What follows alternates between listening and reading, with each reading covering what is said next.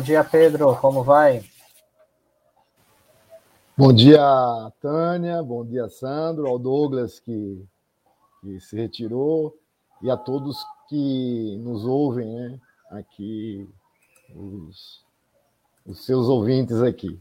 Importante a gente estar tá discutindo aí a questão da, da nossa paralisação do nosso movimento.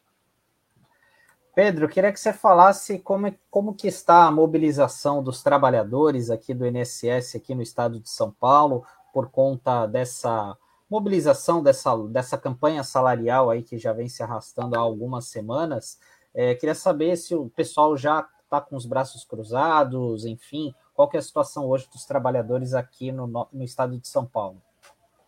É, bom, os servidores públicos é, federais, eles tiraram, né, a, partir de hoje, o movimento de greve né, por tempo indeterminado, por conta da, das nossas reivindicações, que é, acho que são duas grandes pautas que está colocada, né, que são a, as perdas salariais de 2019 para agora, que dá um montante de 19,99%, e também a questão da contratação dos servidores públicos, né? E, porque há uma defasagem muito grande em todo o servidor público. No INSS, nós estamos fazendo algo é, um pouco diferente, né? Por que, por que diferente? Porque hoje o INSS, 75% da sua força de trabalho, dos servidores, estão trabalhando de forma remota, dentro de casa. Então, é, como que a gente fa faz para atingir esses trabalhadores a vir a participar de um movimento é, reivindicatório? O que nós fizemos é que nós estamos, é, paralelamente com o movimento de paralisação nas agências, nós estamos fazendo a operação apagão, que significa o quê? Significa que esse trabalhador, essa trabalhadora que está em casa, não acesse os sistemas corporativos do INSS durante esse período. Então, essa é um, é um movimento para tentar fazer com que esses trabalhadores se envolvam no movimento.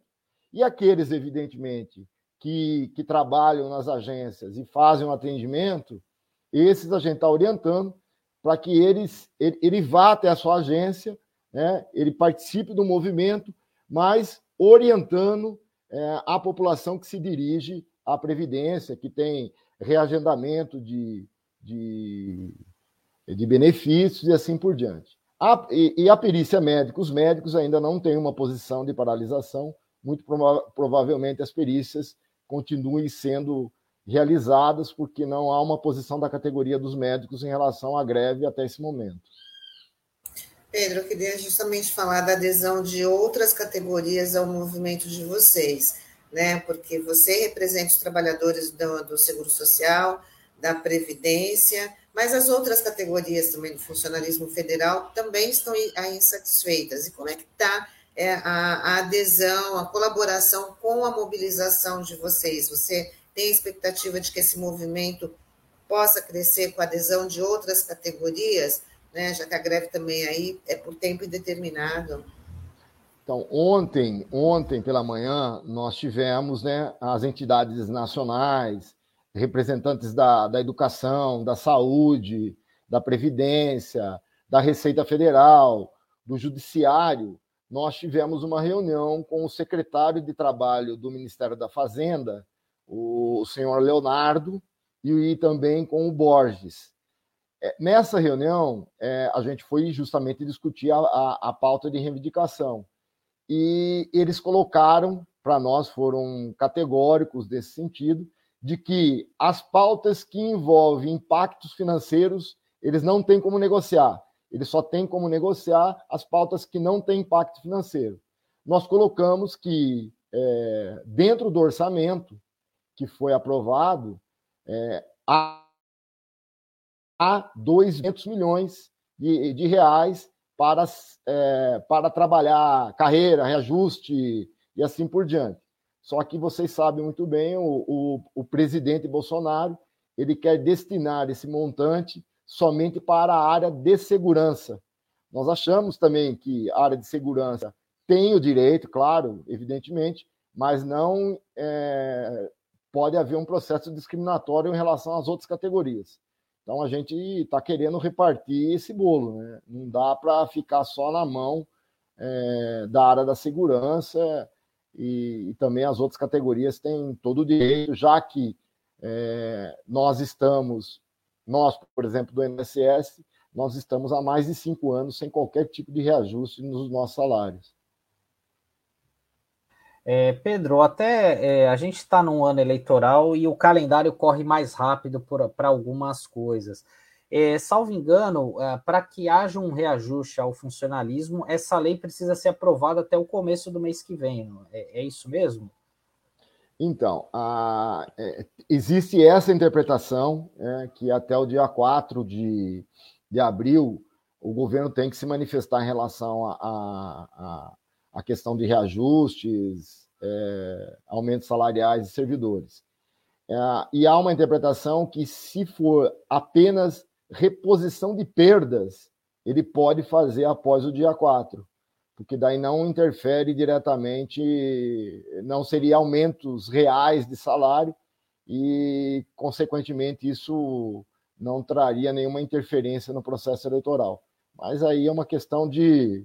Vai ser aquela discussão jurídica, né? Mas o importante é o processo de mobilização, que nós estamos discutindo com a, com a nossa categoria. Né? Existe, por, por, nossa parte, dos servidores, a questão, na verdade, de estar denunciando é, o desmonte que vem ocorrendo no serviço público e no INSS. Acho que vocês têm acompanhado bastante isso. Aqui a gente é, tem visto assim, é, quando o governo colocou todo o atendimento de forma remota, né, que as pessoas têm que buscar os canais 135, a internet, o governo dificultou, na verdade, o acesso aos trabalhadores, né?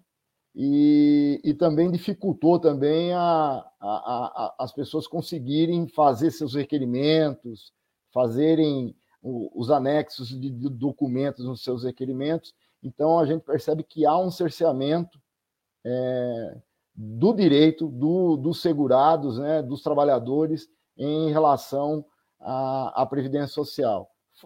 É, e fora a questão da, da, da, quantidade de trabalhadores. Né? Hoje nós temos 19 mil trabalhadores e há cinco anos atrás nós tínhamos 38.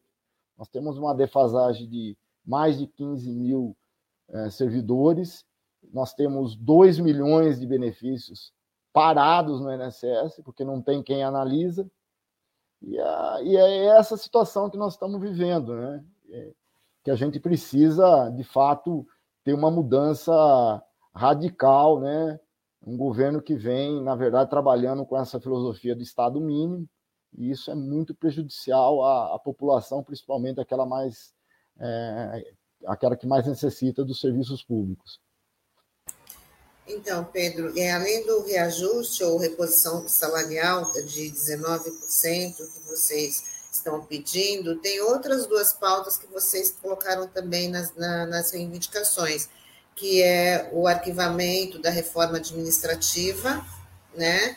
E a questão do, do teto de gastos, que vocês estão pedindo aí para revogar essa emenda, emenda constitucional 95 é, em relação ao teto de gastos. Queria que você falasse mais sobre isso, até para poder explicar para os nossos internautas por que, que isso também é porque essas duas, esses dois itens estão aí na pauta de vocês.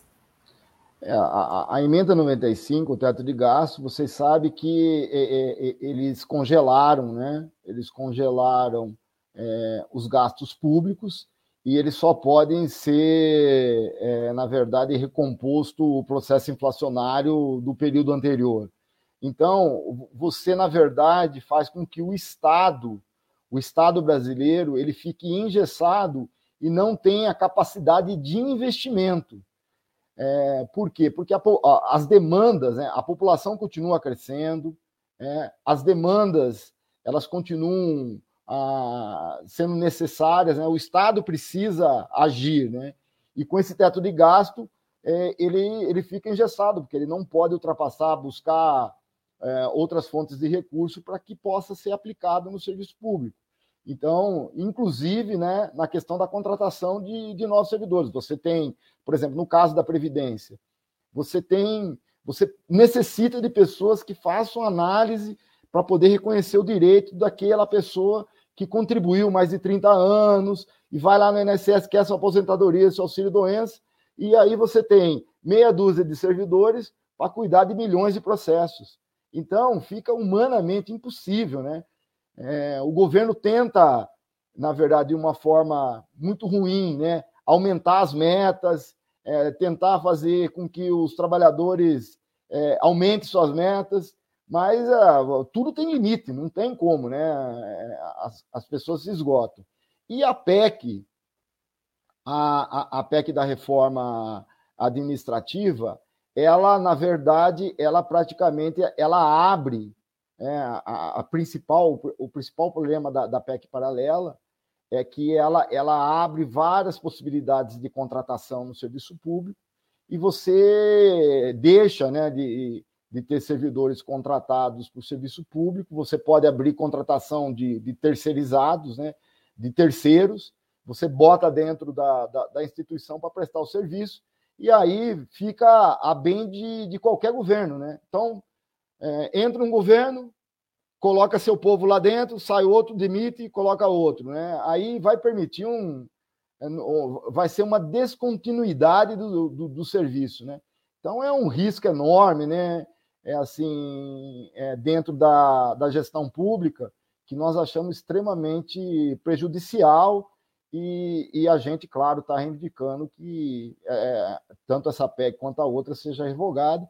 E é, a gente está fazendo movimentos também junto aos presidenciáveis aí que se comprometam com esse tipo de, de proposta que nós, servidores públicos, estão colocando. Né? Que coloquem no seu programa lá, acabar com o teto de gastos, arquivar a reforma administrativa, é, como a reforma previdenciária, rever a reforma é, previdenciária e trabalhista, que eu acho que são pontos extremamente importantes é, caso tenhamos um, governo, um governo progressista a partir de janeiro de 2023. É, Pedro, também falando é, ainda sobre essa questão do, do INSS, né, do, do, do, orçamento, eu lembro que há dois meses você esteve aqui participando conosco Isso. no RBA, falando sobre o corte de um bilhão de reais no, no INSS. E ali ia iniciar uma mobilização por parte dos sindicatos, das entidades de classe, para reverter isso. Queria que você falasse como é que está o estágio dessa luta aí, se tem alguma previsão de quando isso deve ser pautado no Congresso. Olha, a princípio, uh, o, que, o que nos foi informado parece-me que não, é, não, não foi pautado. É, parece que o, o corte de um bilhão está mantido hoje, né? E o que a gente sabe, é, e foi um pouco do que eu falei há dois meses atrás, é, nós, tivemos o, nós tivemos já duas reuniões com o ministro Onyx, só por informação de vocês, e na sexta-feira nós vamos ter uma nova reunião com ele.